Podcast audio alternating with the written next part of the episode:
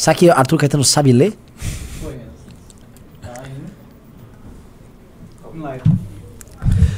Estamos ao vivo? Finalmente. Bo, bo, bo, bo, bo, bo, boa noite, amiguinhos, amiguinhas aqui. Vocês estavam me xingando no meu Telegram. Ei, o Renan vai no news. Qual é? Fui substituído simplesmente por Kim Katsumoto Katagiri, que tava. Ele não tava can- tancando o Bostil, tava puto Não, pra caralho. tava. Fora de controle. Fora de controle, né? Eu só fiquei assistindo. declarações polêmicas uma, uma atrás da outra, xingou o ex-MBL, o que é um, um dever moral, é sempre xingar o ex-MBL, sujeitos de, de nenhuma moral, de nenhuma dignidade. Estamos aqui na produção, tem simplesmente Arthur Caetano, artilheiro hoje da FFF, é isso? É isso aí, Renan. 10 gols? Artilheiro, 10 gols. 10 gols. Junto com o Cássio. Grande Cássio. Grande Cássio. Tem Lobatovic aqui, Jennifer, a, a, a- moça mais simpática do mundo, alegre, gosta muito de trabalhar aqui. E todo mundo muito feliz. Jennifer, te pedi um negócio, eu queria um café. Porque eu não tô tancando a carta pela democracia, eu tô por aqui com esse papo de democracia. O Beraldo, eu sei que tá que você soltou uma thread agora, pistolaço. E aí, eu quero começar assim nosso editorial. Quer você começar ou eu começo? Renan, deixa eu só fazer uma breve introdução. Se a Jennifer puder também me trazer um café, Jennifer, seria café pro maravilhoso. Beraldo.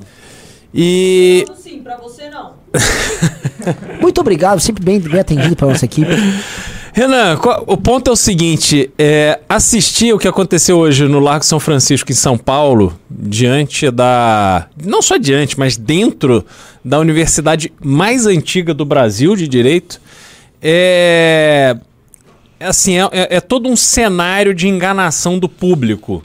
Porque, na verdade, aquelas pessoas que estavam ali, grande parte delas, estavam ali porque é, apoiam Lula, são pessoas da esquerda, etc. E falam de democracia, enchem a boca para falar de democracia, mas, primeiro, não tem absolutamente nenhuma preocupação com a democracia alheia. É, abraçam, vangloriam, aplaudem ditadores como Fidel Castro, Raul Castro, etc. Nicolás Maduro, Hugo Chaves, enfim, exemplos aí na África, no mundo inteiro. E aí vem aqui pro Brasil falar de democracia, colocando o Bolsonaro como uma grande ameaça à democracia brasileira, quando eles, enquanto estiveram no poder, é, usaram desvio de dinheiro público para financiar campanhas e deturpar por completo a- o processo democrático brasileiro. Então, que moral essa gente tem para falar de democracia como se eles fossem os bastiões da moralidade? Da... Porra, pelo amor de Deus, assim. as Puta pessoas- papinho. Papinho furado, perderam a a vergonha na cara, entendeu?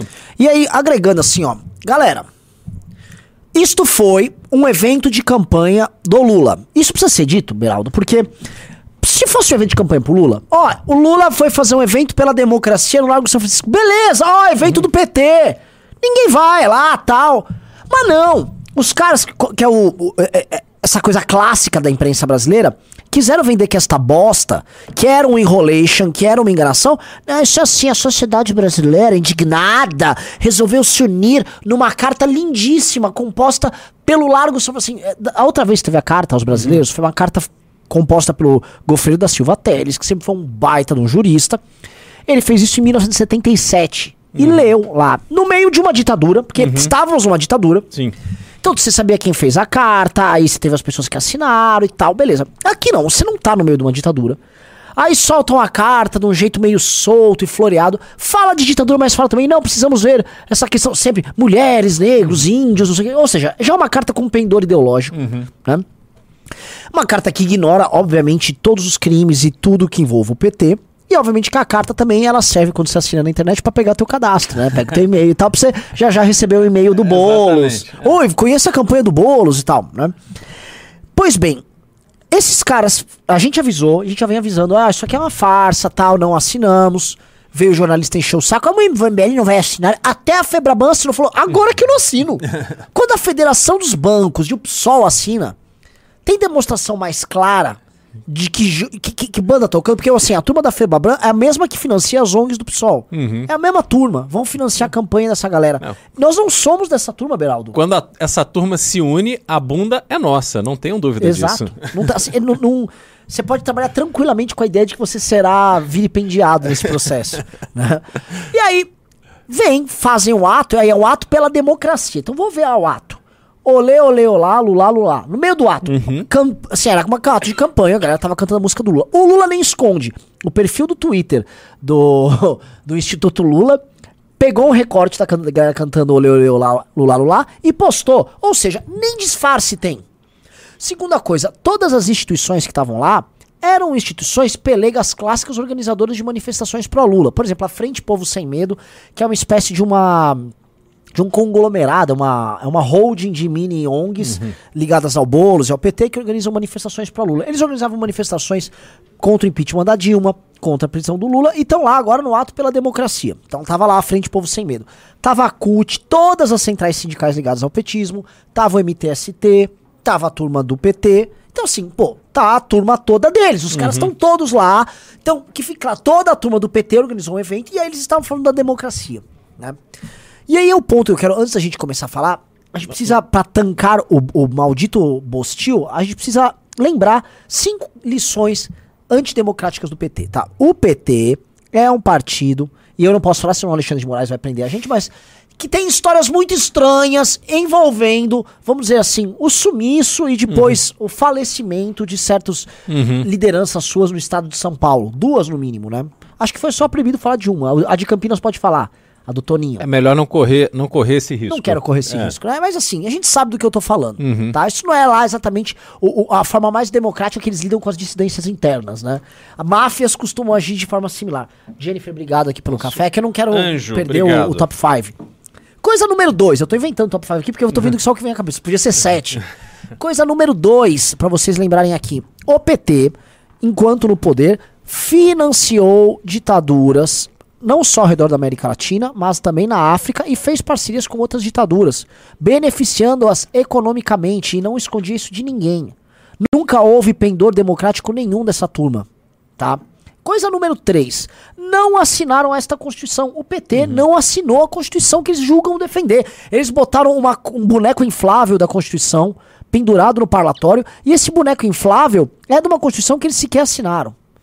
Coisa número 4. O PT tem milícia. Quando eu falo assim, ó, o Lula tem milícia, Beraldo, o, o, o, o cara vai falar, não, mas o Bolsonaro tem as milícias. Mas assim, é muito mais tênue eu apontar uma relação de financiamento do Bolsonaro com milícia, ainda que a gente pode falar via gabinete do Flávio, do que falar que. Uma coisa óbvia, que o Lula é apoiado e apoiava o movimento do Sem Terra, o movimento Sem Terra que recebia verba, inclusive, do governo federal e Contag e todas essas coisas, e que era abertamente para o Lula botava o bonezinho do MST e saía desfilando por aí. E o MST invade fazenda, ataca adversário político, dá porrada em adversário político, é envolvido em crime, envolvido em morte. É uma milícia ligada ao petismo. Sempre foi. E nunca ninguém ficou, ó, o que tá. O PT, como o Beraldo falou, comprou o parlamento. Ele comprou o parlamento com propina. Já tô na quinta coisa, né? A compra do parlamento com propina. Mas o Lula perseguiu o jornalista, sim. Mandou aquele Larry Roth pra fora do Brasil, porque o cara fez uma matéria ruim sobre ele. Ele falou, vaza daqui. Um, jorna- um jornalista, jornalista. Ai, o jornalista. Mandou pra fora do Brasil o jornalista lá. Na boa, o Lula tocou pra fora o cara. O PT comprou veículos de imprensa. Não tô nem falando do- dos blogs progressistas que ele comprou. A grana, a- a- o rio de dinheiro que ia pros veículos de imprensa era uma loucura no período do PT. E mais tantas outras a gente pode ficar levantando, vocês podem levantar nos comentários. Essa turma vir falar que defende a democracia, eles que vão tomar no cu deles, desculpa o português aqui, eles que vão se fuder. Vem essa turminha, ai, a democracia, tá preocupado com nada. Isso aqui é um ato eleitoral pro Lula e é um ato flopado, que não lotou. Mesma turma de sempre. Mesma galerinha. Não, pelego ali total. Não tinha mil pessoas lá Uhum. no, no parlatório. Então, na prática, é um ato que demonstrou fraqueza. Aliás, Renan, eu tive que ir ao centro agora de tarde e aí parei no estacionamento ao lado do Largo São Francisco. Perguntei pro rapaz do estacionamento: E aí, o senhor já assinou o ato pela democracia? Ele falou: Porra, fizeram chegar mais cedo aqui, fiquei esperando vazio, não deu movimento. Pior, ninguém veio de carro ali. Esse cara deve ter o- aqueles ônibus que traz Ônibus, exato, né? é, é. A ônibus traz o pelego, descarregou o pelego, faz parte do É. evento e leva para assentamento de volta do O dono do do estacionamento acreditou que todos os advogados que tinham assinado iam lá. Ah, O pessoal da iam Fe- lá. Febra- É, Febraban, Febraban, é. Louquíssima pra defender a democracia, né? Os caras estavam vendo como cobravam juros da democracia ali. E aí, é, é, Beraldão, cara, no, no- você olha uma situação dessas, né? E aí eu pergunto pra você, porque assim, de um lado, a gente tá vendo uma fingição gigante. Uhum. né? Que é essa fingição afetada, ah, eu tô preocupado com a democracia e tal. Do outro, a gente tá vendo o Bolsonaro subindo nas pesquisas. O Bolsonaro vendeu a mãe e não vai entregar. Ou seja, ano que vem nessas contas não se paga. Tá estouradaço, arrebentadaço. Tá fazendo o diabo pra, pra ir pro segundo turno e vencer a eleição. E aí eu vou te fazer a, a pergunta. Dá pra ele. O cenário que, me que eu vejo aqui é cada vez mais de fragilidade do- da esquerda, que a esquerda só tinha um discurso. Ah, ele vai dar o golpe e tal. O Bolsonaro, dia 7 de setembro, não vai dar golpe nenhum. Uhum. Ele vai fazer uma manifestação bem grande, não vai ter golpe. E a esquerda só vai falar, ah, teve golpe. Aí vai aparecer, sabe aquela história, aquela anedota do olha o lobo, o menino que gritava lobo e aí não tinha lobo nenhum. Quando o lobo apareceu, comeu todo mundo. Uhum. Vou te perguntar disso aqui, tá?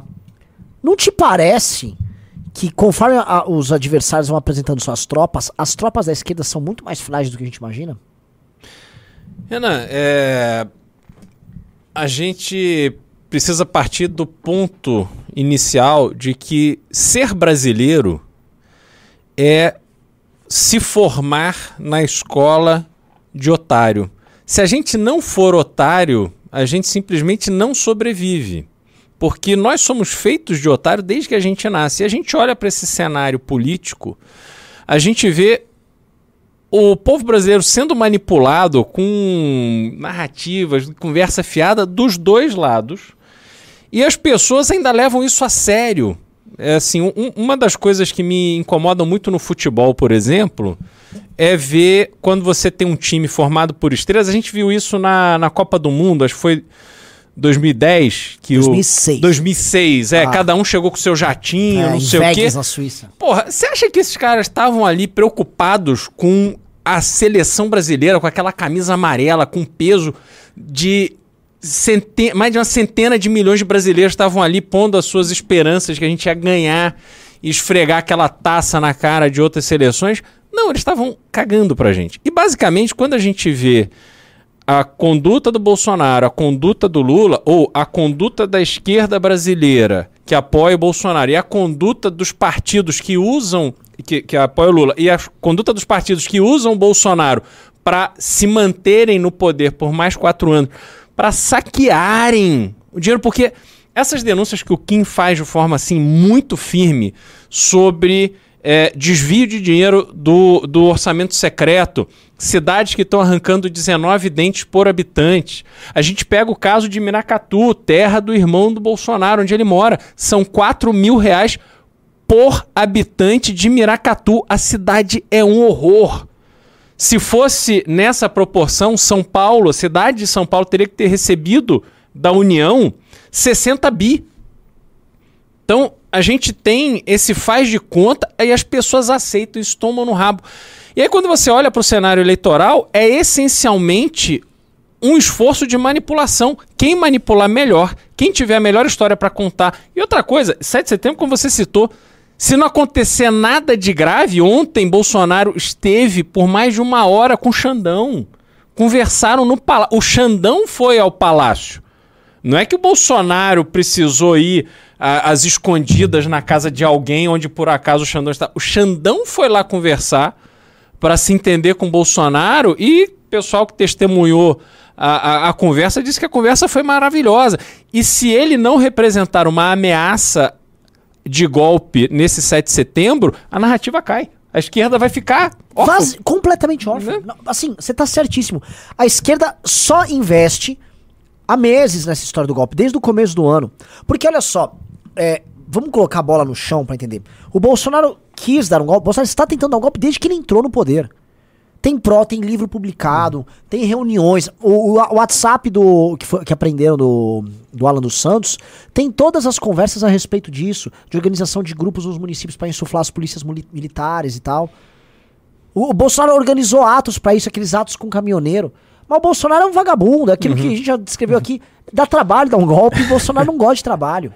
Agora, desde que virou o ano, e desde que ele começou a operar com o Centrão, que foi quando ele fez aquele ato dia 7 de setembro e o Xandão deu uma carcada, e aí ele fez a cartinha com o Temer, o Bolsonaro tá indo pra outra estratégia. Ele falou, vou comprar tudo que eu puder, e chutou responsabilidade fiscal pro canto, e foi fazer o que ele precisava fazer. Essa é a real. E é a tônica do que ele tá fazendo. O Bolsonaro, se ele começar a vir com papo de golpe no meio da campanha, porque no meio da campanha o Arthur Lira tá lá distribuindo poço artesiano e praça, inaugurando isso e comprando casa pros outros.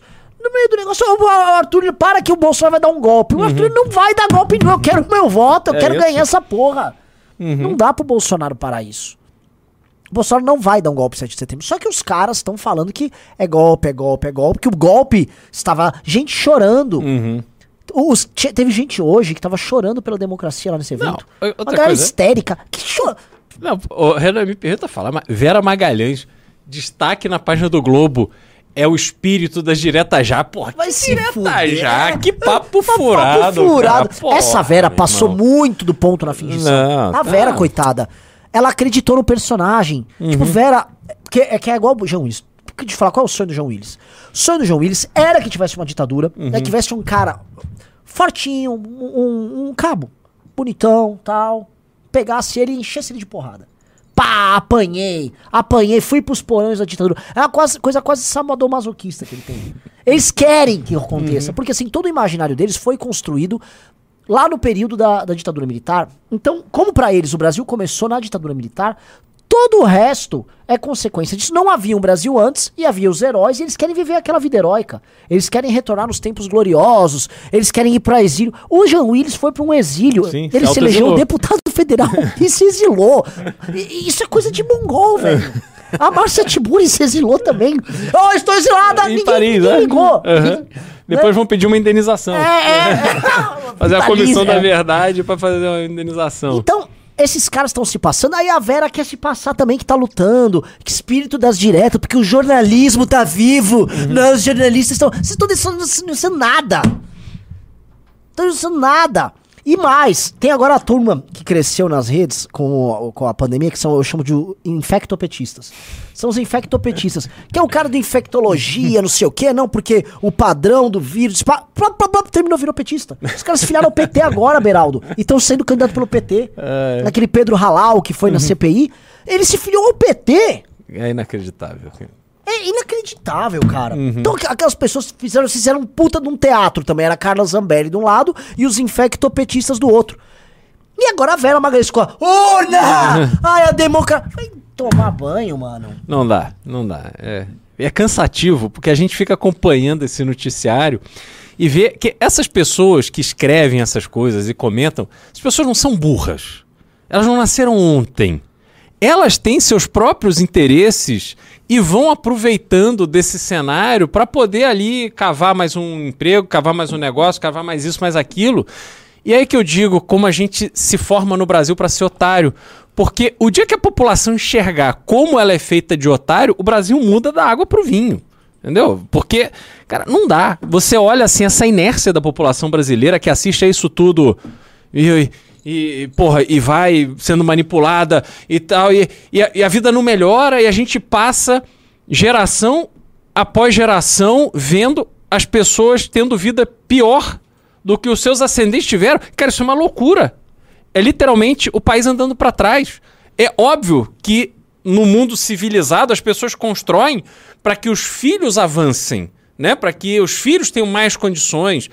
E não estou falando só financeiras, mais condições culturais, mais condições de tudo, para que eles tenham uma vida melhor naquilo que queiram fazer. E aqui no Brasil é sempre oposto. Você cria teus filhos tendo certeza que eles estão ferrados, porque as coisas vão ficando mais difíceis. As pessoas estão criando os filhos pra mandar eles pra fora do Brasil. Isso, isso tá, tá tão ululante. Por exemplo, eu, eu vi um. Acho que foi uma- o Rig, que inclusive já fez o MBL News com a gente, ele comentando que antigamente a elite aqui de São Paulo criava os filhos pra passar na USP. Ah, o filho vai fazer poli, vai fazer o Largo de São Francisco, teve esse papelão hoje, tá? Vai trabalhar aqui. Hoje não. Todo mundo ali tinha assim, vou. Não, meu filho vai fazer faculdade lá fora. A galera tá. A gente tá tendo um brain drain. Os cérebros estão indo embora. Sim. Ninguém. o- vou dar um exemplo. O cara. O cara é um talento, o cara tem um QI alto tal. Fez poli, o cara fez politécnica na USP aqui.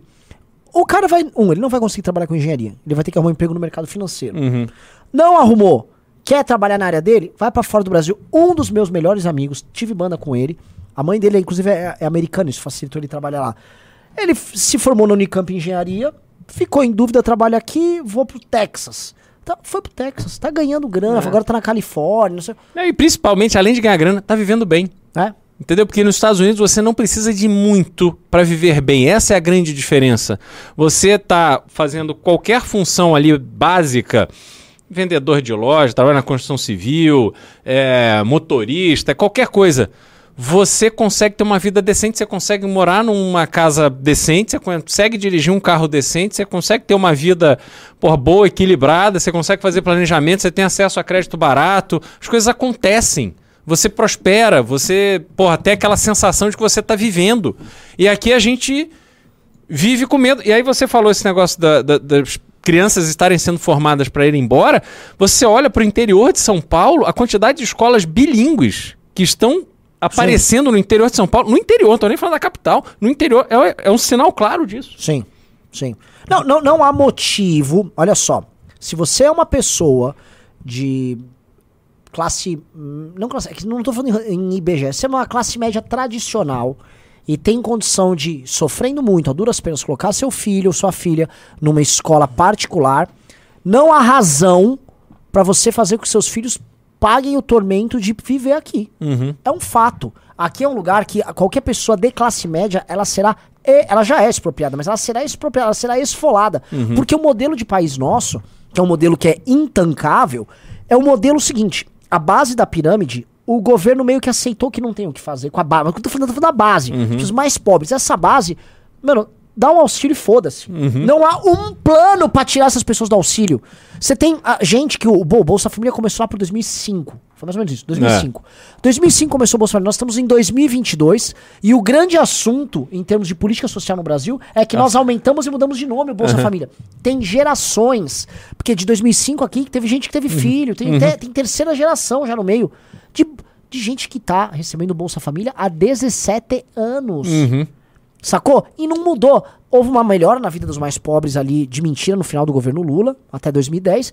E depois o padrão de vida caiu, Beraldo. Sim. O padrão de vida ficou uma merda. Não, e a classe aí, média se fudeu. A classe média que paga essa conta se fudendo, perdendo o padrão de vida. E aí a elite ganhando mais. Uhum. Então, assim, vocês têm que sustentar uma base da pirâmide que ninguém sabe como resolver. E você tem que continuar sustentando a elite, porque assim, o, o STF vai dar um aumento agora na canetada. Esse aumento vai ter um efeito cascata gigantesco nas contas públicas. Dane-se, uhum. ninguém liga. Agora virou, virou, conta pública, hoje ninguém liga mais.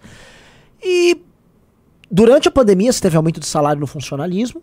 O funcionalismo não quer saber, é constitucional, é, é o direito adquirido, ninguém consegue mexer. Então, assim, se você trabalha, você é um idiota. Uhum, sim.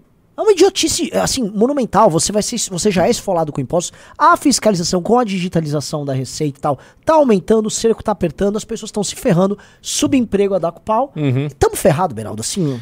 Não, o horizonte é horrível e, assim, nessa linha do que você falou. Aliás, pessoal, antes de eu começar, por favor, like na live. Tá muito ruim de like a live aqui. A gente tá com 1.300 pessoas, podemos estar tá com quase 2.000 com certeza. E vocês precisam dar like para trazer mais gente. Agora, eu fui, né, como eu disse, ali no centro de São Paulo. O centro de São Paulo é um retrato disso. Tudo que tem de ruim na cidade de São Paulo foi jogado no centro. Então você anda ali, você vê lugares completamente abandonados. Aliás, prédios assim que pessoas pagariam caro e pagaram caro e hoje pagariam de novo para fazer projetos arquitetônicos tão bem elaborados como tem no centro de São Paulo. E esses prédios estão completamente abandonados, largados, sujos, janela quebrada, negócio horroroso. População de rua assim enorme. Entendeu? E aí você vê que o lado, um dos lados ali da, da Praça da República, ali perto do Largo do Aroche, vários projetos, vários não, mas sei lá, uma meia dúzia de projetos imobiliários anunciados. Não é que eles estão subindo.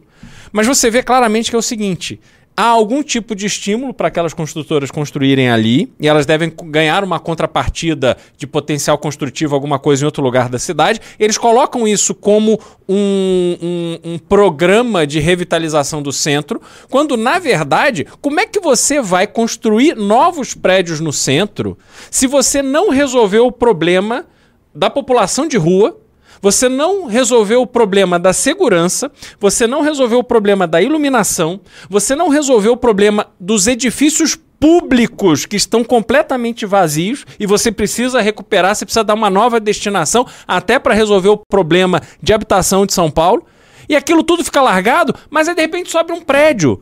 E aí o discurso de venda tem que ser tão sedutor que alguém vai lá e compra. Pô, esse cara vai viver num prédio isolado, fechado, porque se ele sair de casa. E eu morei ali, não tô falando porque eu ouvi dizer, eu morei ali na rua Bento Freitas, pô. Chega uma hora da, da noite, você não pode sair. Sim. Porque só tem traficante e bandidagem na rua. Você fica com medo.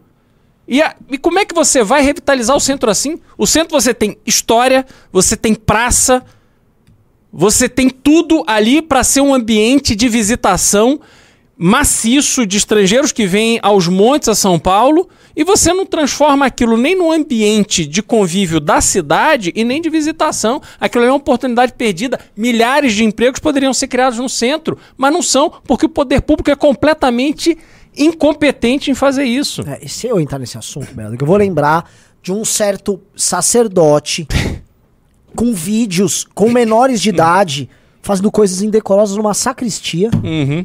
E esse cara é defendido. E todos os jornalistas profissionais têm esse vídeo, tá? Todos têm. E todo mundo defende esse cara. Esse cara destruiu o centro de São Paulo. Sim. Porque isso parece que é combinado, né? O cara, assim, o cara tá trabalhando seriamente pra aumentar o número de moradores de rua e tem que fazer o atendimento no meio da rua, lá, pro cara morar na rua, pra ficar Uhum. É. o cracudo, pro cara cagar no meio da rua. E aí se falar que você quer tirar de lá. É. Uhum. Você vai ter que andar em cima do cocô do cara, fedendo a mijo, trepando no meio da rua com um rato andando pra lá e pra cá, porque a porra do padre quer distribuir a sopa e entra a porra da. Não! Quando o Arthur tinha falado, ó, vamos pe- pegar os equipamentos urbanos de atendimento e levar pra outros bairros, vamos separar isso, porque as pessoas não nascem no centro. Uhum. Sim, tem que ficar próximas das famílias. né? Ah, pra quê? Pra quê? Pra quê? Pra quê? É. Foda. É o retrato do problema do Brasil. É. A gente vai empurrando a, a camada maior. Por isso que eu digo que a gente é treinado para ser otário. Assim, ser otário é um instrumento de sobrevivência no Brasil. Porque se você não faz parte daquela camada mínima que comanda todo o resto e se enriquece loucamente, tem que ser otário, porque senão você se dá um tiro na cabeça. É. Entendeu? É. E é o que a gente tá vendo, e que- o que, que a gente fala disso, assim, pra vocês entenderem, pessoal. É, boa parte das teses daquilo que a gente fala que é Brasil aqui no, no MBL é, passam por essas representações. Tem um livro, é, eu sempre dou recomendações de livros aqui. Leiam A Revolta das Elites, do Christopher Lash. Vê se é Revolta ou Rebelião das Elites. do- mas assim, esse livro é muito difícil de achar. Esse livro é fundamental para entender os tempos de hoje. É um livro do, se eu não me engano, do começo dos anos 90, do Christopher Lash. É fundamental. Tá? Você vai entender a origem do pensamento base daquilo que a gente chama de elite. Tá? Quando a gente vê essa cartinha da democracia, é, é, da Vera Magalhães ao cara da Febraban, da turma que financia a ONG pra ensinar que teu filho é travesti, tudo isso aí, isso aí tem, um- tem uma, uma base, tem uma perspectiva. É este tipo de elite que está te fudendo. E é isso que a gente precisa combater, galera. É, é muito claro isso. E assim, soa contra-intuitivo pra muita gente, porque muita gente acha, ah não, contra burguês, vote 16, a esquerda é contra. Não é, a esquerda é a expressão disso. A esquerda é a expressão mais óbvia disso. A ideia da esquerda marxista e operária saindo do- do- dos portões das fábricas, isso não existe mais. Esquerda hoje é uma expressão de luxo, bibelô, de banqueiro, pago pra atingir suas fantasias intelectuais, assim como parte do liberalismo também, a ponto de a gente vê agora os liberais se juntando com eles. O que tinha de liberal no evento de hoje? Bom, você tinha ah, lulistas e Armínio Fraga junto no ato. E não é que, ai, nossa, que lindo, os dois são contra a democracia. Não, aquilo é um ato pelo PT. Sabe que o Armínio Fraga falou olê, olê, olá, lulá, lulá? Com a CUT? É, é umas coisas, velho. E assim, é, eu não consigo é, aceitar isso porque, puta que pariu, isso, isso faz mal. É esse aí, né? Não, é aquele livro. É, é esse, esse aqui, inclusive. Tem o. É A Rebelião das Elites e a Traição da Democracia, do Christopher Lash. Livraço, tá? Livraço, leiam esse livro, tá? Outra coisa que você tem que fazer é dê like na live. A gente tá com 1.400 e poucas pessoas, mas, pô, não tem nem mil curtidas. Dedo no like, porque, ó, estamos com quase 1.500. Eu quero chegar em pelo menos 1.700 pessoas. E pra isso, eu queria chegar em 2.000, que é impressionante. Vem o Kim, que nunca vem aqui, faz uns programas puta parte que vocês bom- dão 2.000 de audiência pro vagabundo, né? Aí volta eu aqui, com o Beraldão. É. É, Eu soube que o Kim tá imitando a gente agora, ele tá, tá revoltado. É mesmo, né? tá, tá revoltado. Ele foi, não sei, acho que talvez alguma coisa aqui desse estúdio, dessa cadeira aqui, dessa mesa, mas ele foi tomado por um sentimento de grande revolta e ele desatou a falar, enganou, engatou uma quinta aqui e pôs tudo pra fora. A ponto, não sei se você viu, mas o relógio dele começou a apitar e era dizendo que a aceleração do coração dele estava muito alta. Ah, é? É, então não, era verdadeiro. Era verdadeiro, era verdadeiro. É, ele tava muito puto. Quando ele falou de ex-MBL, aqui é muito verdade. Ele tava citando um ex-MBL gaúcho que vive xingando a gente. O cara não tem oportunidade de aparecer na imprensa. E ele realmente, né? Ele tava no começo e ele ia pro escritório antigo. Ah, Bernardo, o nosso escritório antigo era menor do que isso aqui. Né? E a gente ficava, ia produzir as coisas tudo lá, sem dinheiro nenhum. A gente pagava lá pra ficar lá trabalhando. E a internet era uma merda. E a gente lá fazendo upload de vídeo. E o cara, né, metido essa bichão, lá baixando o walking, trabalhava nada, puta de um braço curto. Não tô que nunca conseguiu realizar nada aí nessas coisas. Aí sai e fica xingando. Puta, uns braços curtos do caralho. Assim, cara, é, é, não à toa que nunca conseguiram. Assim, quem realizou o impeachment foi essa turma nossa. Não foram eles. É, é cada um. Aliás, fazer um parênteses aqui. Ontem eu tive no, em Campinas, conhecendo o estúdio do MBL Campinas. E, cara, assim, aquilo é o exemplo de como as coisas começam, entendeu? Uma sala que eles conseguiram emprestada num bairro pobre, difícil e tal, não sei o quê, mas estão lá, montaram, estão gravando, fazendo conteúdo. Porra, é assim. Tem que servir de exemplo. As pessoas têm que entender. O pessoal que quer montar núcleo, cara, é com transpiração, é com sacrifício, é com dedicação, porque senão as coisas não acontecem. Tem, tem isso também, né? Muita gente que começa a fazer as coisas com política acha que é tudo facinho. A gente não tinha. a- a- assim, o nosso escritório era uma bosta, Beraldo. Era uma bosta. Assim, instalações horríveis. Tinha um. um um ar-condicionado lá, que era muito ruim, que ele não esfriava o suficiente, então a gente passava maior calor no verão, a gente chamava de Rubinho Barrichello, aquele, brrr, aquele sabe, o Rubinho se esforçando, esforçado, mas assim, não dava. E, puta, a gente sofria lá com o Rubinho Barrichello e tal, e... Mas funcionou. Entregamos o impeachment, a gente conseguiu fazer, as pessoas têm que ter Mas isso dá energia. força, exato. Os caras de Campinas, eles têm uma energia que é do cacete. Eles são movidos pelo ódio, né? E o ódio é um sentimento muito, muito realizador. Porque eu sei, assim, eles estão causando lá com a, com a prefeitura lá. Eles vão eleger vereador em 2024. Vamos, vamos, com certeza. Então, muito, foi o melhor núcleo de Campinas que a gente já teve. E os caras, assim, estão com o escritório, estão indo lá fazer. E, cara, só de você ter um escritório e ficar se organizando, as coisas começam a acontecer. Pergunto pra você: você é candidato a deputado estadual e você tá rodando. Cara, você já teve em várias cidades, você já teve eventos grandes. A rede que a gente tem ao redor de São Paulo é uma rede que anima, não é? É, ela anima, ela impressiona pela quantidade de pessoas alheias, assim, a. a- a- não- elas não têm um vínculo de atuação política, elas não têm uma ligação com o sindicato, não é nada disso. São pessoas completamente autônomas que têm uma preocupação legítima com a política e que buscam ambientes onde elas possam compartilhar ideias, conversar, ouvir. E isso é que anima a- a- a- assim, esse trabalho de você entender o seguinte, que não, tem um grupo realmente grande, consolidado, que enxerga essas barbaridades que acontecem e que estão dispostas a sair de casa para ouvir, para conversar, para falar, para trabalhar e para efetivamente ser parte do processo de mudança. cara. Isso, isso realmente é vale ouro, entendeu? O que, que foi o Rizô? Eu vim falar que o ódio é um, é um sentimento ruim. A gente tem que ter amor no coração, Renan. Eu acabei de voltar da USP e tô com isso assim. Tem que ter amor no coração, cara. Você é um democrata? Eu sou um democrata com amor no coração, não com ódio. Mas, é, só pra completar o que vocês falaram agora, entre nos nossos grupos de WhatsApp, participe.mbl.org.br. O Carratu tá do meu lado aqui. Espero que os grupos estejam em pé. Carratu, eu te cobrei faz um mês isso já. Estão todos em pé. Então tá bom. Pessoal na sua cidade, participe.mbl.org.br. Pessoal de Bauru, estaremos lá amanhã. Ô, por favor, Berardo, convide o pessoal pra Bauru. Pessoal, estaremos amanhã em Bauru. A gente vai se encontrar para bater papo às seis e meia. Me confirma o nome do local onde a gente vai se encontrar? É um nome bem complicado, né? É um, é um bar com nome complicado em Bauru. É, le- le- c- cla- como é que é? É, acesse as nossas redes, tem lá o detalhe, mas. É, provavelmente eu vou falar errado. Clavier. Deve ser isso. Mas, enfim. É, Clavier. Entre, entre nas nossas redes, minha, do MBL, enfim, de todo mundo, vai estar todo mundo amanhã lá. E quem é de Bauru, quem é da região, não perca essa oportunidade de conversar com todos nós, trocar ideias e a gente mostrar o trabalho que a gente está fazendo e aonde a gente quer chegar. E assim a gente não incorre em nenhuma transgressão das leis e regras atuais. Sim, que estão sempre de olho na gente, porque a gente tá sempre de olho na dos outros. É, exatamente. Quem bate muito top pode apanhar também, então cedemos não aqui. Podemos vacilar. Ah. Ah, Beraldão, né? Manda. Falamos da Carta da Democracia. Vamos falar de Paulinho Guedes. Vamos falar de economia. O Paulo Guedes agora saiu da toca e ele tá andando por aí falando que a economia tá bombando. Uhum. Eu tô vendo ele e o Eduardo Bolsonaro fazerem isso, porque obviamente tá tendo uma nova rodada de estímulos econômicos, tacaram 50 bi aí, estão Uhum. botando no mercado. Então, naturalmente, ele, eles também estão fazendo controle de preços na Petrobras, igual a Dilma fez. Uhum. Tudo isso vai dar merda, né? Mas, é, ele tá.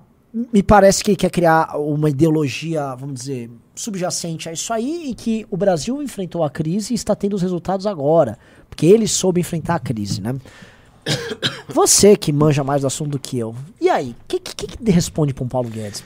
Renan, assisti o Guedes falando sobre a relação do Brasil, a relação econômica do Brasil com a França, é, dá assim o sinal de como a gente está com uma política internacional absolutamente arrogante e isso demonstra talvez um sinal de senilidade Nossa, do eu Guedes. ia falar senilidade. É, Eu assim, Sou senil esse papo. Exatamente, porque não sei se vocês viram, mas o Guedes estava se referindo ao embaixador da França, se não me engano, na OCDE, e, ou ministro da Economia da França, e ele falou que a relação do Brasil com a França tinha que ser de submissão da França ao Brasil, porque senão o Brasil ia ligar o foda-se para a França. Ele disse isso. Foi isso, cara. Um senhor de idade, ministro da Economia, se referindo a outra nação.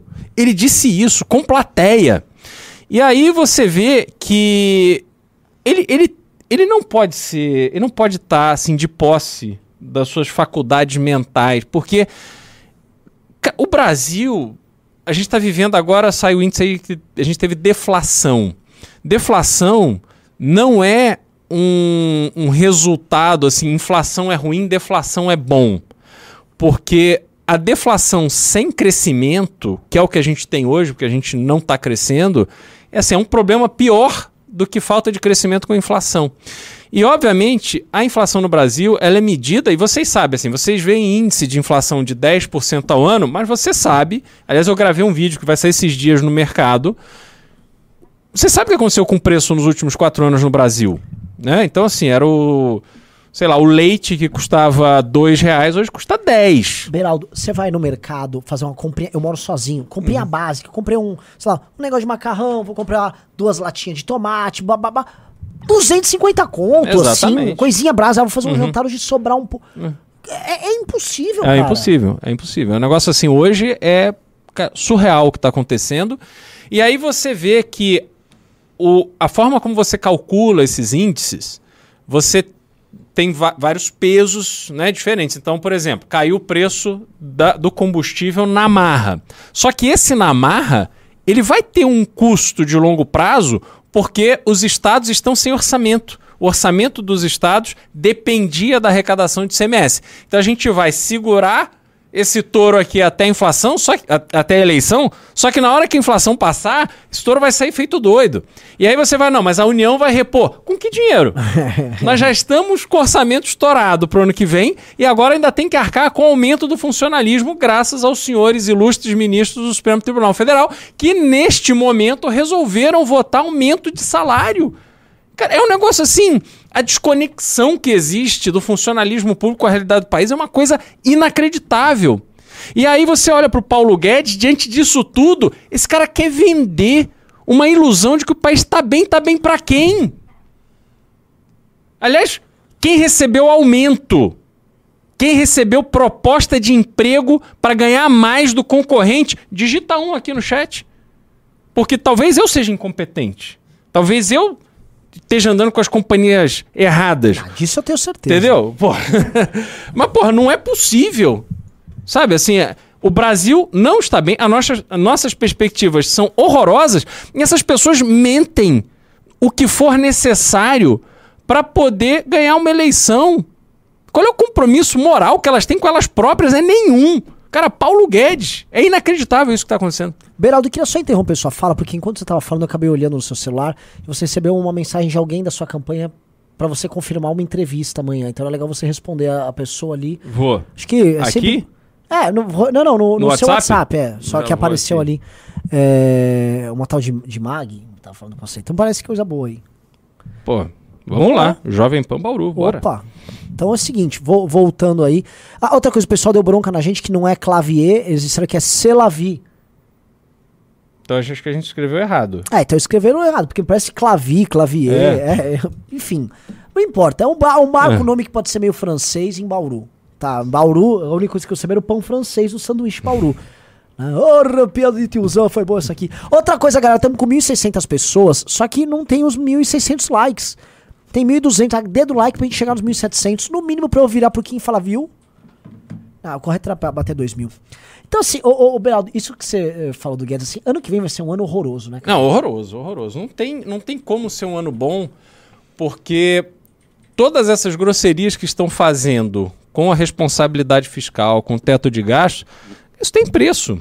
Não- entendeu? Não é por acaso. Por exemplo, a gente estava falando aqui, é, uma das últimas vezes que a gente conversou aqui no News, sobre falta de diesel. Qual foi a fórmula que a Petrobras, assim, tem, tem horas que as coisas con- conspiram a favor, entre aspas, mas o preço do diesel começou a cair no mundo e aí a Petrobras manteve o preço alto. Com isso abriu um gap.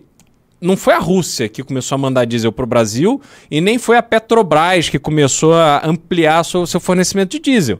Os importadores privados viram que a Petrobras ia se, o governo, né, através da Petrobras, ia segurar o preço alto, e aí esses importadores é começaram a trazer diesel para o Brasil. Entendeu? Isso vai salvar a- a- o desabastecimento, mas qual foi o preço disso? Uma gasolina quase dois rea- um diesel quase dois reais mais caro que a gasolina, que é uma coisa assim inédita no Brasil. A gente nunca viu isso acontecer.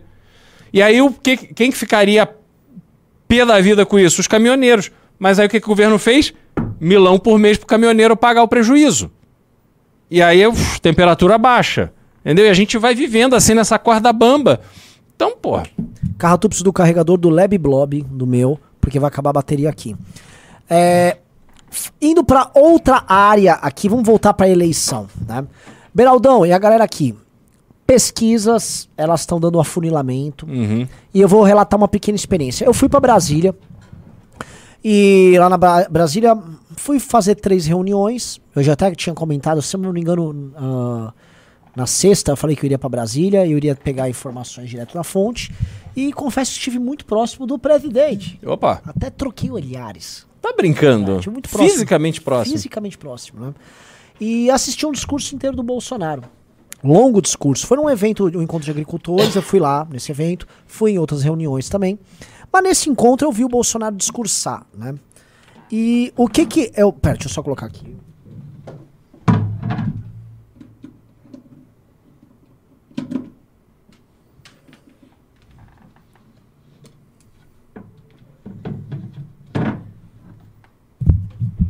Primeira coisa que eu, que eu vi, né? Era um evento com 4 mil pessoas no auditório de sindicatos rurais do Brasil inteiro. No evento, a- a- eu vi aquelas pessoas. Eu sei, eu sei identificar um bolsominion. Uhum. Aquelas pessoas não eram bolsominions. Aquelas pessoas gostavam do Bolsonaro, mas elas são pessoas do campo, produtivas. Pode, go- pode gostar de uma cloroquina aqui, de um troço ali, mas elas são pessoas que o que interessava a elas eram as questões relativas a agro. São pessoas, vamos dizer, do associativismo rural, que já existe muito antes do Bolsonaro existir, e que em certa medida ele captura isso tal. Cara, eram 4 mil pessoas que não eram simplesmente transeuntes lá. Eram 4 mil líderes. Esses caras participaram de um evento. O Bolsonaro discursa pra eles. E também o presidente da associação da CNA discursa. Com um discurso duríssimo com relação ao Lula. E quase convocando esses caras pra uma guerra com relação ao Lula. No sentido de, ó, tem que respeitar o agro. Ó, não vamos aceitar regular o agro, igual o Lula propôs e tal. Jornalista nenhum praticamente cobriu isso. era um, um evento de proporções muito maiores do que esse evento que teve agora lá no São Francisco. E era um evento, assim, se você for falar em termos organizacionais para uma campanha, o Bolsonaro tinha ali praticamente um exército à sua disposição. Recados foram dados também para o possível, por enquanto provável, governo Lula, do tipo, meu velho, não vai voltar a ter invasão de terra, a gente vai brigar. O papo dos caras era bem outro. E o Bolsonaro, quando discursou, foi ovacionado, etc e tal.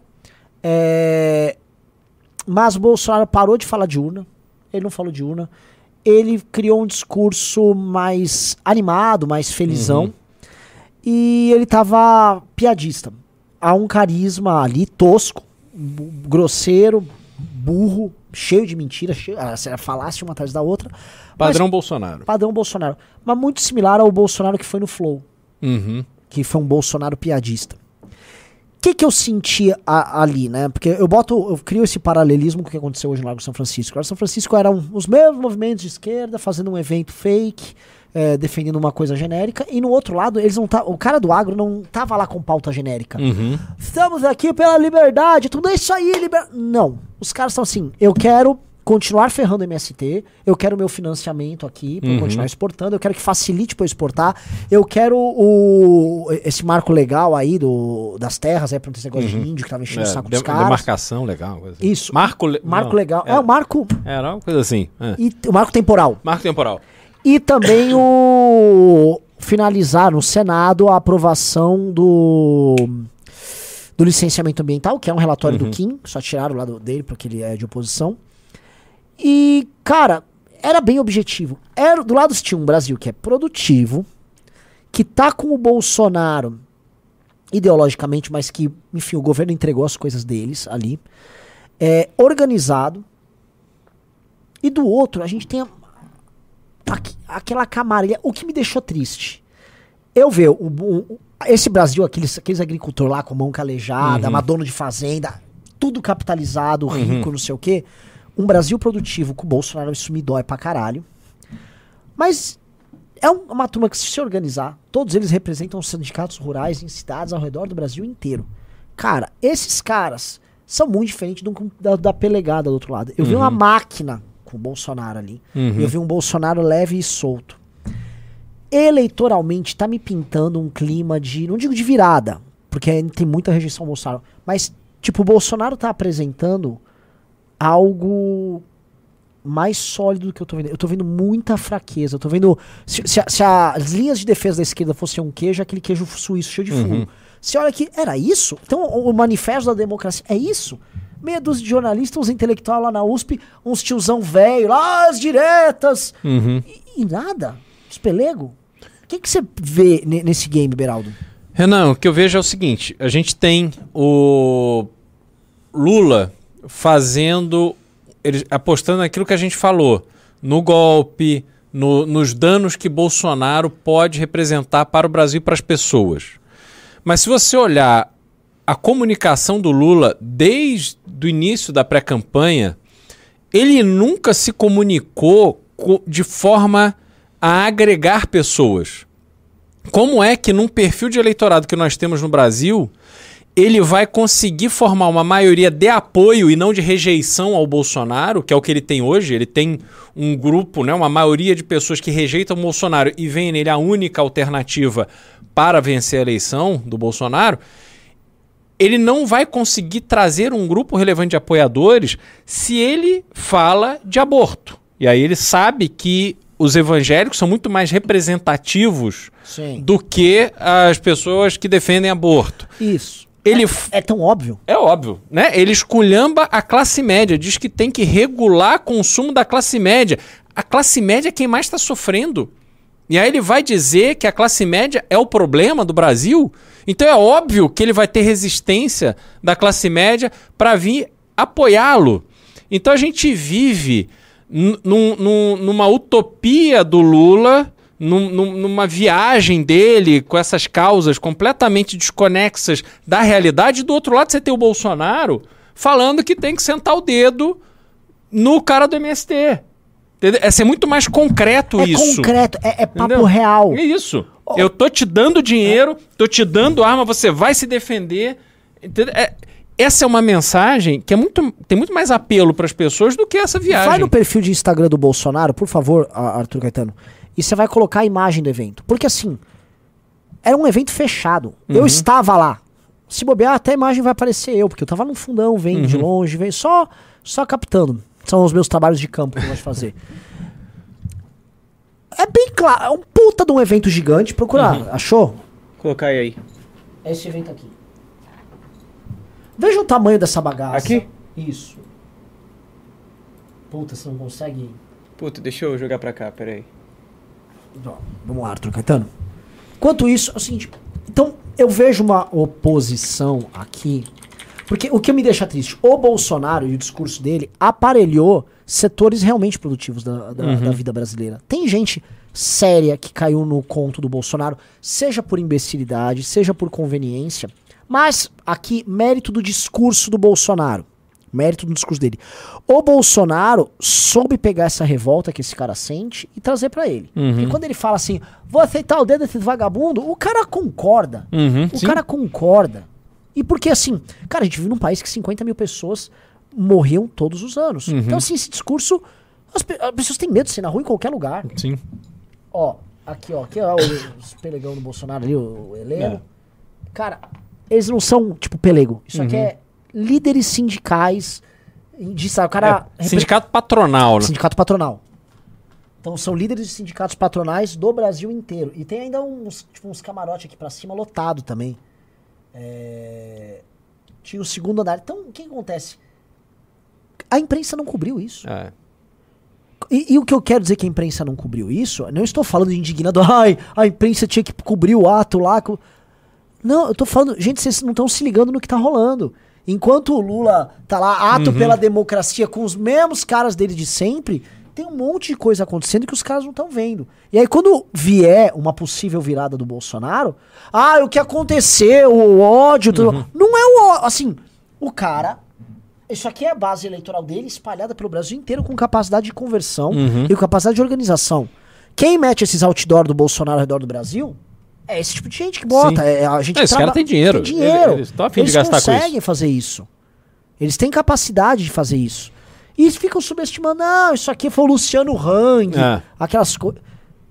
Então, assim, quando a gente analisa e lê cenário e tal, é, e a gente faz essas coisas em loco, que eu gosto de fazer, a gente olha e fala, hum, tem, tem coisa aí, tem, tem, o, tem o tempero aí. Ou seja, o Bolsonaro trabalhando, como você falou, com o evangélico, Uhum. com agro, com discurso pra classe média e pra população mais pobre, que ele não tinha o voto dele, Sim, turbinando dinheiro. tacando dinheiro. Táxi, Uber, população carente, caminhoneiro.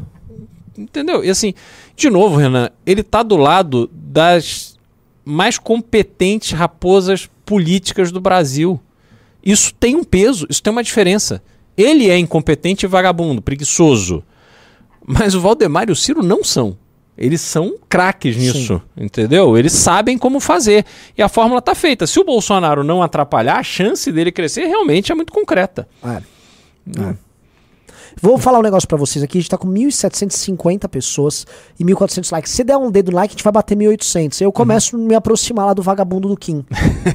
tá? Que vem aqui, vocês dão mais audiência pra esse cara, que nunca deu valor pra vocês, que nunca deu bola no, no, pra vocês aqui no programa.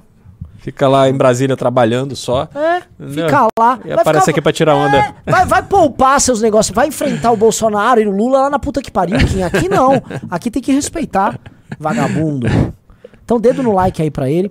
É, estamos, já chegamos às 20 horas. Querem ler superchats? Vamos começar a leitura das Vamos, coisas? vamos lá? Aí, hoje teve muitos, viu? Ah, é? é? É. Vamos começar pelo Pimba? Bora. É, João Simonetti mandou 20 reais. Vocês estão falando de ato pela democracia e PT e perdendo o foco do mais importante. Arthur Duval vai pra fazenda? Preciso disso pra não atacar pode o falar desse Bostil. assunto, Não pode falar desse assunto. O Renato Batista. É, Júnior mandou 20 reais. O Renato Batista está bem? O coça que ele tomou do João Pimenta foi grande. Quando ele falou dos médicos cubanos, então, vixe, até eu que sou de direita balancei. O Renato não apresenta grandes desempenhos em debate. Olavo Mendes mandou 20 reais. Os quatro cavaleiros da democracia. Jornalismo profissional, infectologista, artistinha, luba-luba e os teóricos do racismo estrutural. Sim. Ah, o Aduba Aduba deve ser, ele tá falando. Aduba Aduba. É. E o, o- Se preparem, os técnicos de informática que defendem a urna eletrônica, eles são os novos infectologistas. Pode Já vi vários. Sou programador É. e posso atestar. Aham. Impressionante. Pedro Moreira mandou vintão. O que Zambelli, Jones Manuel, Razão e o Renato Batista têm em comum? Todos torcem e vibram pelo mesmo time. O futebol é a única coisa que nesse país é, que ainda está acima da ideologia política. PS, não deixe Arthur ir pra fazenda. A galera- essa galera é palmeirense, né? É, palmeirense, todo Eu palmeirense. nunca vi tanto palmeirense na vida, velho. É, não sei o que, que eles têm. O time não tem nem mundial. É. É, time inexpressivo. Renata Martins mandou quarentão. Só isso. Boa, Valeu. Renato. É, Pripopeu mandou quase 6,99 dólares canadenses. Quero votar no Beraldo para presidente em 2026. Porra. Que moral, Pri. Obrigado. Grande Pri Pompeu. Eu sempre falei, a militante mulher do MBL, a heroína é a Pri Pompeu. Mariana Doca Monteiro mandou vintão. Renan, por que você não fala muito da sua banda? Entre o regresso e a revolução. O nosso som pesado vai fazer revolução. Defcon 4. Eu acho que é isso. É o som dela? Porque eu tô gravando, eu tive que suspender aqui a gravação do- das minhas músicas, porque é, literalmente a equipe que toca comigo vai fazer jingles pra algumas campanhas ali. Aí fica complicado. É. É, Laís Borges mandou vintão. É, no Flow, o Bolsonaro disse que é só olhar para os nossos vizinhos da América do Sul para ver o que vai acontecer se a esquerda voltar ao poder aqui. Achei que esse discurso bem mais forte e concreto do que a luta contra o fascismo. É, ele também falou isso no evento. Porque é, é, é verdade. Uhum. Não, é, O que o Bolsonaro esconde é que assim, o governo dele foi uma merda também. Uhum. Mas é, ele fala isso, é uma coisa concreta. E o problema é que, assim, o outro lado, o petismo, em vez de falar das contradições do Bolsonaro, das falhas do governo, eles ficam falando coisas, né? Não, o fascismo, o ódio. É. Ninguém liga. genocida. É. Lai- é, Pedro Gomes mandou 10 reais. Novo não precisa de fundão, porque recebe financiamento público por meio de isenção tributária e outras coisinhas mais de uns mecenas por aí. Liberal por inteiro. É. O que, que é? Repete aí. Novo não precisa de fundão, porque recebe financiamento público por meio de isenção tributária e outras coisinhas mais de uns mecenas por aí. É. Não, é Liberal o que por ele inteiro. quer dizer, né? É que o Salim, que é o principal do Novo, ele doou um milhão e meio de reais para os candidatos do Novo agora. É, Ele já foi- doou mais de 2 milhões. Eu Já? Sei, é, ele já doou mais de 2 milhões. Eu não sei se foi só pro É. pessoal do Novo. Eu não sei o que ele tá, ou se o cara tá falando do Salim, deve ser. Uhum. Porque o Salim, a empresa dele, faz uma jogada fiscal ali e tal. E o, e o, e o, partido, ele, recebe, ele recebeu uma super isenção fiscal. Sim. É, o irmão dele estava, vamos dizer, presi- presidindo a empresa num período que, né, enfim, né, Uhum. liberalismo vem com tudo. É. É, Guilherme Nobre Bernardo mandou 5 reais. Ano que vem o Brasil vai estar mal, o bastante para comprar dólar hoje e vender ano que vem. Os 5 pila de hoje tá foda, mas quando a, a, a bomba estourar, Olha, a gente não pode dar aqui recomendação de nada, de investimento, etc. Agora, mas não há um cenário que justifique uma melhora do investimento de longo prazo no Brasil. Entretanto, há sempre a arma do aumento de taxa de juros. E aí o dinheiro preguiçoso pelo mundo, porque as taxas de juros lá estão muito baixas, acabam vindo para cá surfar uma onda e depois vão embora. Então não é uma leitura assim objetiva. Adler mandou 27,90. Beraldo presidente, Kim presidente da Câmara, Colombo líder do governo Beraldo, Renan ministro da Casa Civil. Seria um devaneio ou um futuro próximo? Não, assim, o único erro aí é eu na Casa Civil. Não é, não é meu perfil. Sabe o que, que eu seria? No- no- quando, quando rolar o governo Beraldo, eu vou ter a Secretaria-Geral.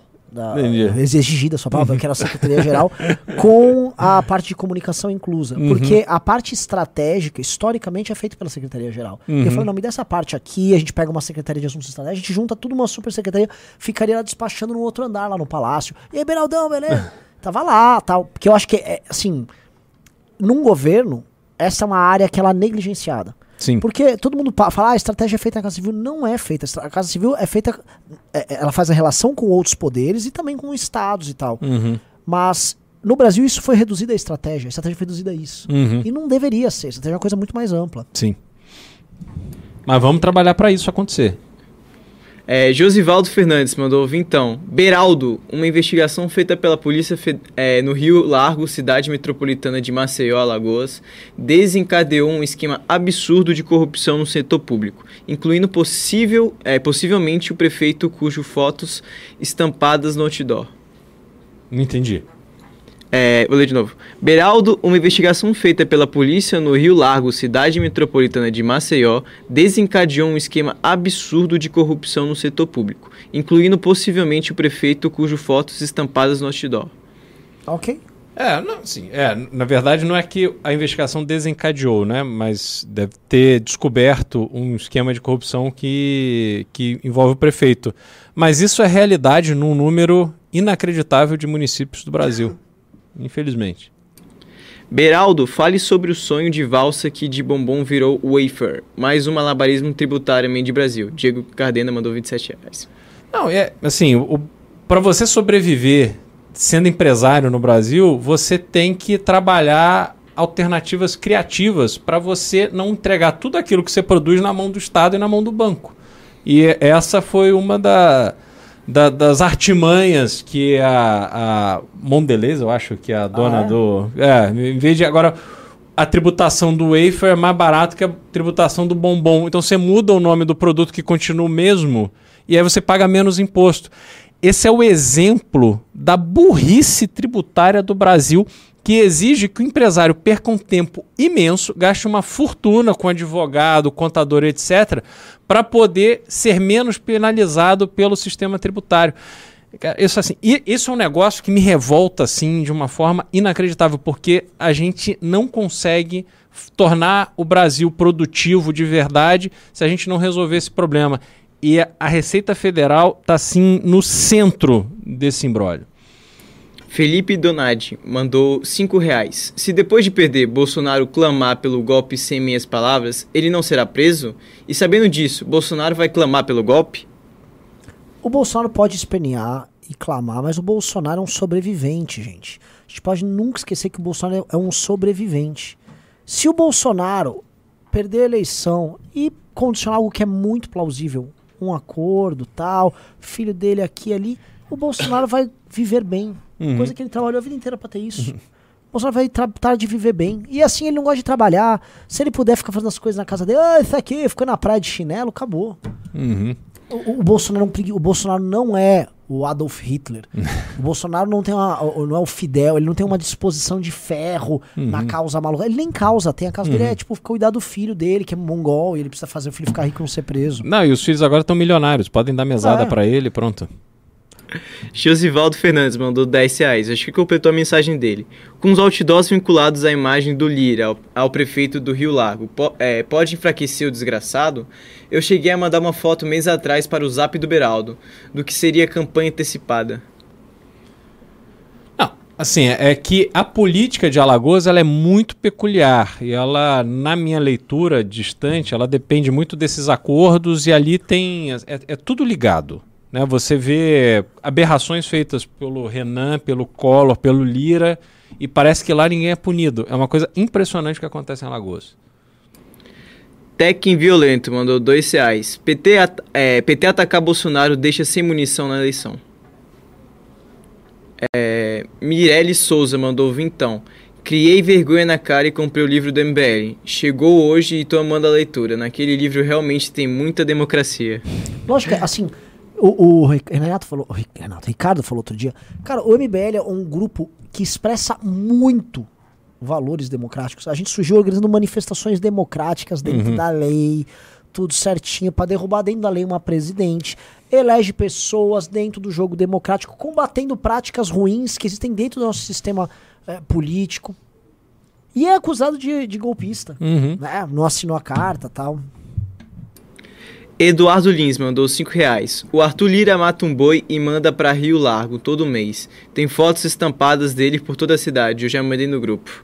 Não, pois é, mas aí você vê qual é a atitude que o Tribunal Regional Eleitoral toma? Nenhuma. Existe uma conivência de toda a estrutura do Poder Executivo, Judiciário e Legislativo de Alagoas que permite que isso, isso aconteça. E as pessoas convivem com isso e vão lá e comem o churrasquinho que o Lira banca, todo mundo fica feliz e depois dar vota. Como é que você vai melhorar o, o, o Estado assim, sabe? É impressionante. Tem, tem que partir de Alagoas. Porque se não partir de Alagoas, você não consegue fazer uma intervenção ali para resolver isso. As pessoas têm que ter indignação. É, acabou os pimbas, agora bora pro Pix. Bora. Vamos lá. Luiz Graciano Gomes mandou 15 reais. É, algo referente ao contexto dessa Carta da Liberdade cabe processo? Um salve para a Raposa da Liberdade e para a chefa Thaís Beleze. Grande Raposas, grande Thaís. Não sei, acho que não cabe, não. Eu, tem que. Não, não cabe. Rafael Zamprônio é, mandou 20 reais. Renan, as, a- as, a- as suas análises e do grande Beraldo são cirúrgicas. Uma pena que a maioria do povo brasileiro idolatra político corrupto. Não, mas assim, a, a modéstia à parte, as nossas análises são muito boas mesmo. Os canais estão crescendo. Aliás, finalmente nós temos uma rede de canais de YouTube, né? Uhum. Porque, assim, você já é um youtuber, Beraldo. Pois é. Lide com isso. Você é um youtuber e um tiktoker.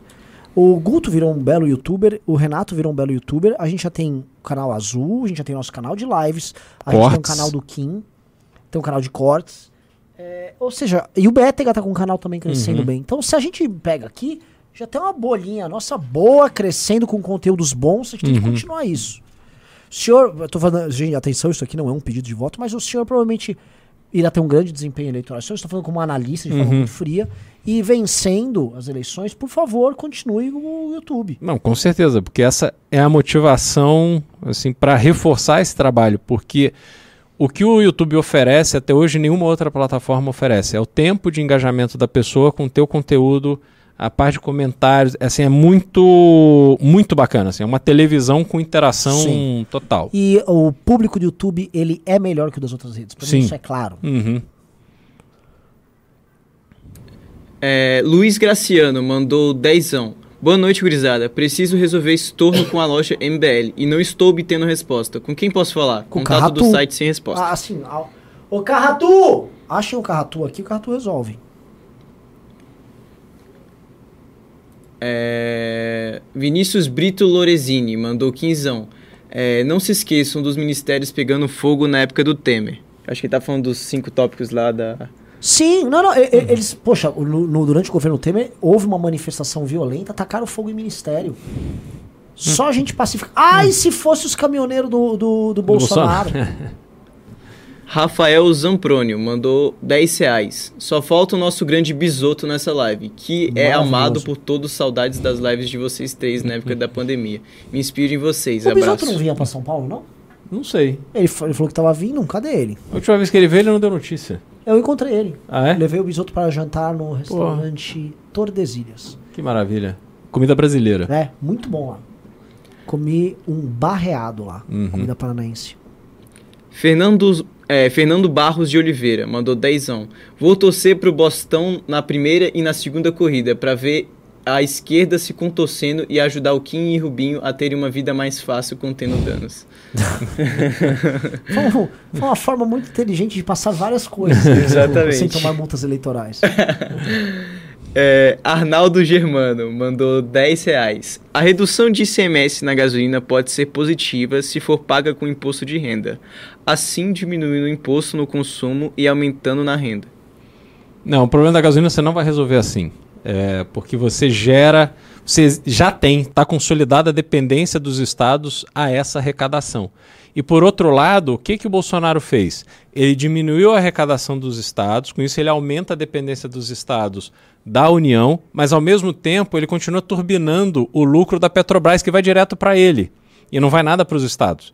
Então, essa matemática ela não é tão simples assim. Tem toda uma jogada por trás que beneficia muito a União e enfraquece muito os estados. Os estados não vão conseguir pagar as contas, é isso? Só queria fazer um anúncio que eu recebi já pro WhatsApp e fico muito tranquilo porque quando tá indo bem, eu recebo a vida e fico feliz. Soube que o Guto está simplesmente tratorando o rapaz do PDT que ele tá da- debatendo lá. Diz que ele entrou, assim... É mesmo? Rock do- Balboa contra. lá- é, é, não é nem com, contra dra- um super adversário. Ele, ele já saiu assim, Mike Tyson matando no primeiro round já.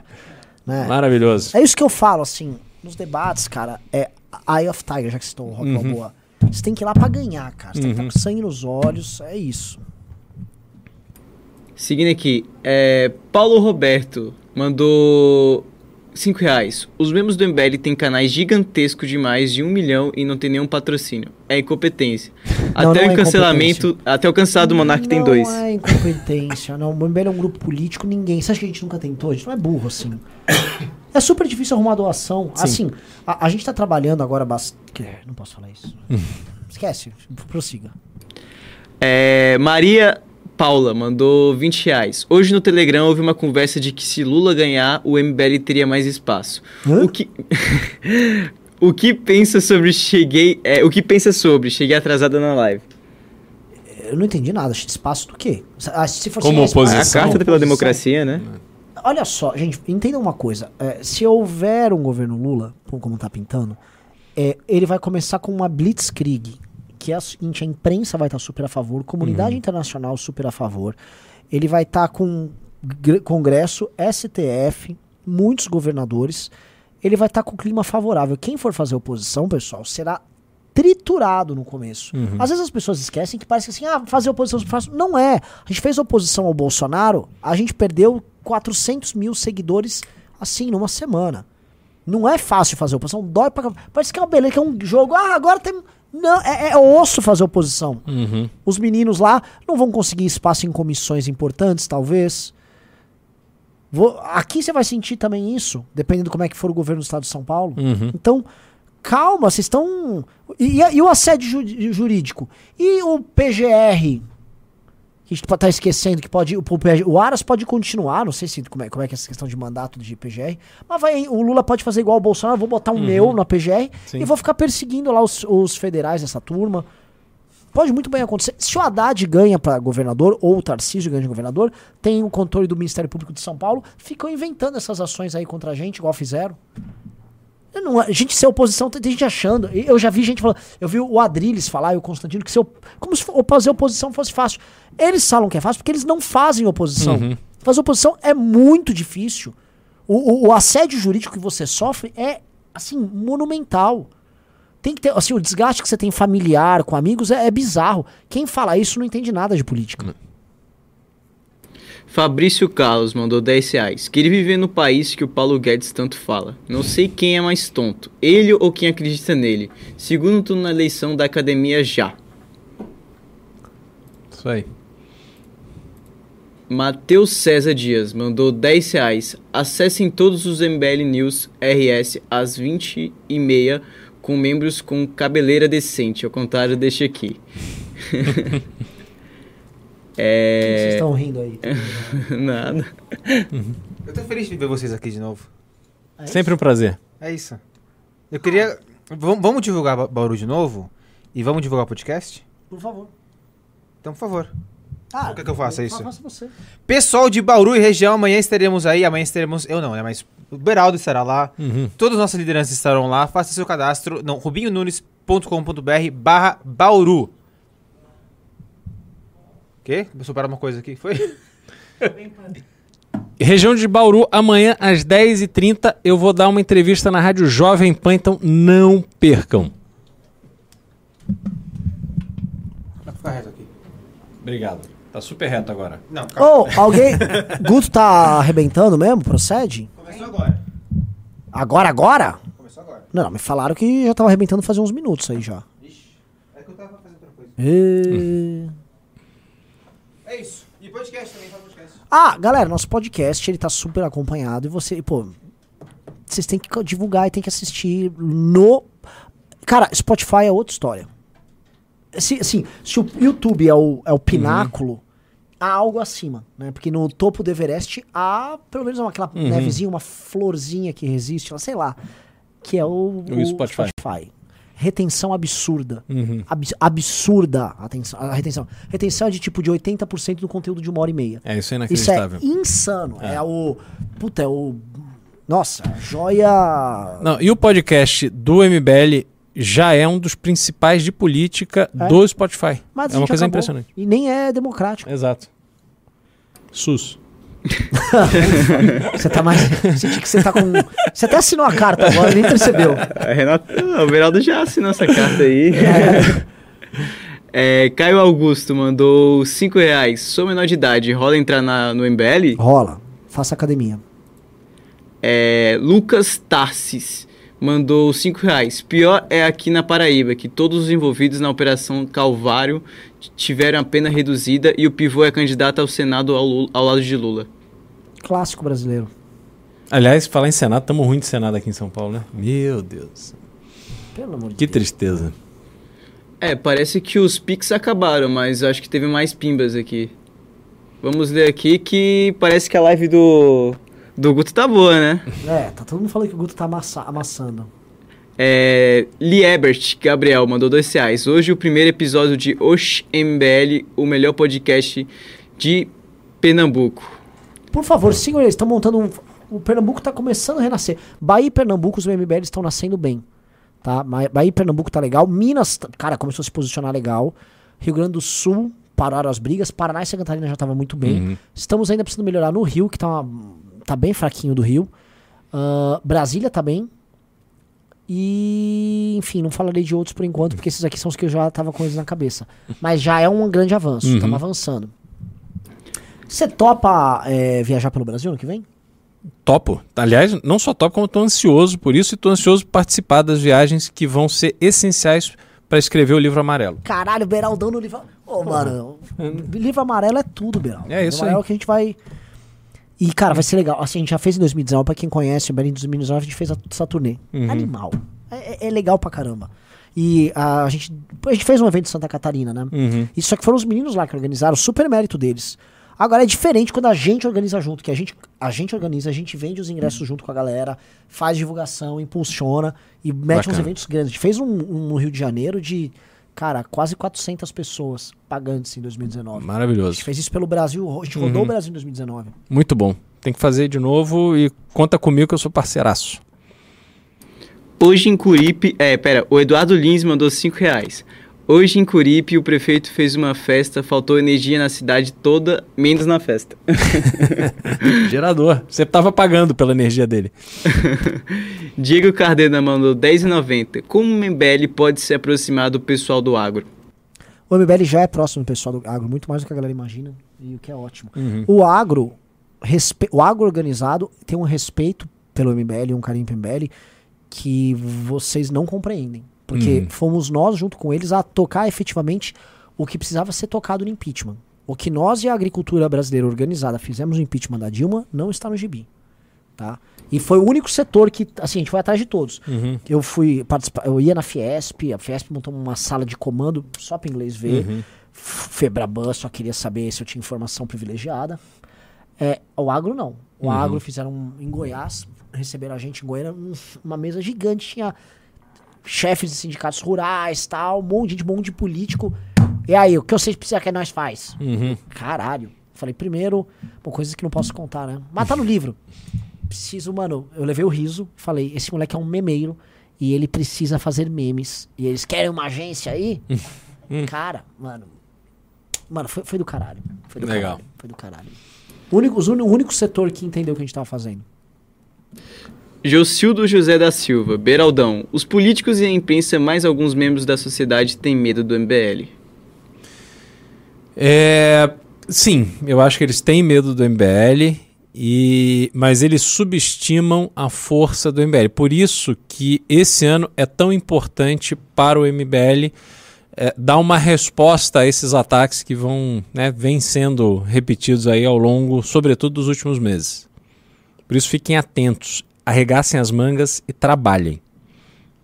Rodolfo Marques mandou dois reais. Falam do Flow.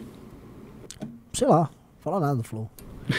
Ah, Querem que a gente fale mal do, do Igor 3K, que ele foi lá no. Ele basicamente recebeu o Bolsonaro e disseram que ele foi meio chapa branca.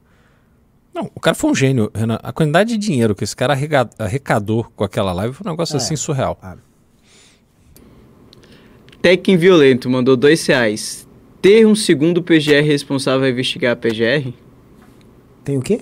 Ter um segundo PGR responsável a investigar a PGR. Não entendi nada, você falou. É exatamente isso que- que tá escrito. Não, Ter você- um segundo PGS responsável a investigar a PGR. Tipo, acho que se tivesse um PGR pra investigar a PGS, tipo, Ah. se tivesse um STF pra investigar o STF. É, Acabou os pimbas. Tá, só que fazer é- um parênteses aqui. Esse negócio do Flow, pessoal, as pessoas acham que assim, o Igor é um cara legal, que tá em casa, aí ele abre a tela e as pessoas vão lá assistir porque ele é um cara muito legal. Aquilo é um negócio, é um business. E para o business dele, ter feito aquela live do jeito que ele fez, que certamente foi tudo absolutamente combinado no detalhe, cara foi maravilhoso. Ele arrecadou, colocou pô, mais de 500 mil pessoas assistindo ao vivo, então pra ele foi ótimo. Foi- Não, não dá pra você se emocionar. É que a gente tá falando de, de time de futebol. Tipo, não é exatamente o que vocês que a gente gostaria de imaginar. É, as coisas são como são. Sim. Galera, vão agora pro canal Podmestre. O canal chama Podmestre, tá tendo um debate do Guto com o menino do PDT. É, eu vou sair daqui, vou assistir uma... Já migrem, migrem lá, já chegamos. Quer colocar aqui Chegou- pra dar uma palhinha, Ah, Renan? então vamos pegar uma É. palhinha aqui do, do Guto. Bora. Mas assim, já, já vão pra lá avisando, tropa do MBL chegou. Já cheguem lá como Bora, tropa bora, do galera. MBL que... Enfim, pra, pra- disseram que ele tá amassando o rapaz lá. Ah, mentira, isso não é 77. Em 2018, eram 35 escolas de 100, o que é número pra caramba. O Ceará ainda tava liderando, calma. É que o Ciro tem esse negócio com número, ele sempre gosta, né, de né, dar uma psh, puxadinha pra cima, mas tudo bem, mas ainda era educação muito boa. E ele fala da educação do Ceará e no final ele conclui, né, no trecho inicial com Ceará que é a terra do Ciro Gomes. Tipo, pô, beleza, você, nas- você é dessa terra, não quer dizer que que você fez, fez a educação do Ceará, é isso, né? Que é uma mentira primeira, e a segunda mentira é que nem do Ceará o Ciro é, o Ciro é paulista, né? Mas tudo bem, vamos lá. Então eu falei, pô, de toda maneira o Ciro também tem só um mandato, né? Como governador do Ceará, né? Então fiquei, pô, será que ele um mandato, ele transformou a educação do Ceará até hoje em dia? O cara é o mago da educação, Bila. Um mandato, quatro aninhos, ele, pô, Teve gente Ceará que ficou três, pô, o PT ficou tanto tempo, etc. Mas, mas foi o Ciro Gomes que melhorou a educação. Então eu falei, pô, meio que o PDT, né? E quando o Ciro foi governador do Ceará, nem do PDT ele era. Então eu fiquei, putz. Então eu fui falar, pô, como eu consigo isso, né? Ah, deixa eu ver algum estado que o PDT governa. Aí eu cheguei no estado do Amapá. O Amapá, segundo o IDEB, é, O é o dos- a educação no Brasil é muito ruim em todos os lugares, né? Todos os lugares. O Ceará é um pouco melhor, o Espírito Santo tá melhorando, Minas Gerais tá melhorando um pouquinho. São Paulo com todas as suas dificuldades, mas tem muita grana, deveria ser muito melhor. O Amapá, de um país que tem educação ruim, tem uma das três piores educações do país. O IDEB, né, que é o Índice de Educação Básica, né, ciência, educação, do IDEB, ele coloca a, a nota da educação do Amapá em 3. Nota da educação do Amapá é 3. E o Valde, o Góes, né, o Góes, é diferente do Ciro Gomes, não ficou um mandato, né? Ele ficou quatro mandatos. Desde o primeiro mandato ali do PDT, então quatro mandatos, são quatro, oito, doze, 16 anos. 16 anos na frente da educação do Amapá, é o único governador do PDT, né? Agora entrou uma governadora do Ceará, mas ela tem quatro meses, né? Falar que a educação do Ceará melhorou nesses quatro meses é demais, né, gente?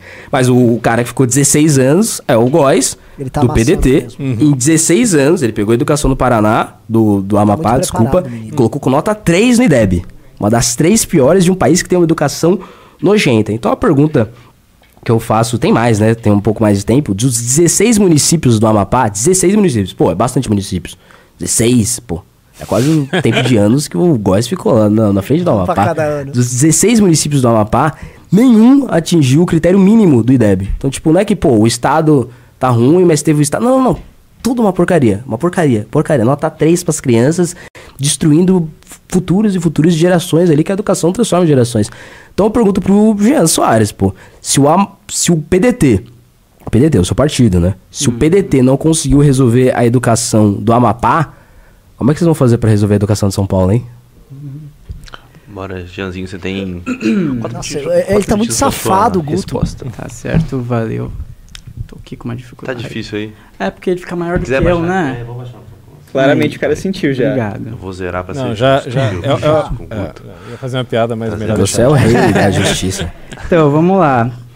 Sobre o Ciro ter só um mandato, né? é, o que acontece é que o Ciro, ele montou um grupo político, então a gente tem ali o Tasso Gereissati, a gente Quem tem... que é esse cara? ah, É um diversos, candidato do PDT Cid a deputado Gomes, aqui de São Paulo. E diversas pessoas que passaram que estavam dentro do grupo político do Ciro. Então, eles transformaram a educação, revolucionaram a educação, porque eles tinham um projeto, um projeto ali dentro do estado do Ceará.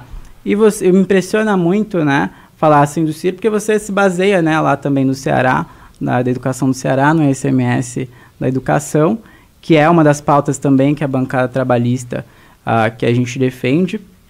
Ah, inclusive a gente pode né, fazer em conjunto quando chegar lá na Assembleia Legislativa O cara tá um projeto buscando- como esse É, para tá transformar a convergência educação pra- também no seja, ele estado não tá de São Paulo. briga. Não. É, Puta, cara. e sobre o PDT, ele Não, não, é- tem é- só a é- história na educação com o Ciro, mas também você- com o Brizola, né? Brizola é a Ele liderança que mais a construiu no Rio, escolas no Brasil Sim, ele tá e cavaco, tá na achando América Latina. aqui, aqui. Então, assim, ele tinha o CIEPS e tal, também Porra, revolucionou a- a, a educação. Então a gente tem uma tradição não só do Ciro Gomes, mas também a do Brizola com a educação. É, bom, eu acho Se- que eu vou se- falar um pouco sobre as pautas de- também, é, do que a de gente pra silêncio, de estalinho da A gente boca e tal, defende deu a tá alfabetização falando. na idade certa, a ampliação das escolas de ensino integral, a ampliação dos SEJAs, que é o Centro Estadual de Ele não Educação sabe, de ele tá Jovens na e cola. Adultos. É, tá a gente defende a inclusão de verdade, a suporte com a Não, não educação pode- inclusiva. A Olha, gente posso defende falar? também Coitado do Guto que vai ter que ah, ficar ali duas horas ouvindo E posso falar, assim, eu nem vou assistir até o fim. Não, não o, o Guto se preparou à toa, velho. É. Com todo respeito ao rapaz ali, o Guto claramente se preparou à toa, É. porque. Nossa, Coitado do Guto. Tem que aguentar esse, é, pelo amor de essa Deus. figura. Galera, Beraldão, maravilhoso o programa. Muito Renan, bom. prazer. Qual é o teu canal, Beraldo, pra galera te seguir aqui no YouTube? Cristiano Beraldo BR. Muito fácil. sim. Cristiano Beraldo, pesquisa Vão lá. lá. Uhum. e todo mundo se inscreve lá no, no canal do, do Beraldo. Por favor, assistam os últimos vídeos dele e fomos! Até mais.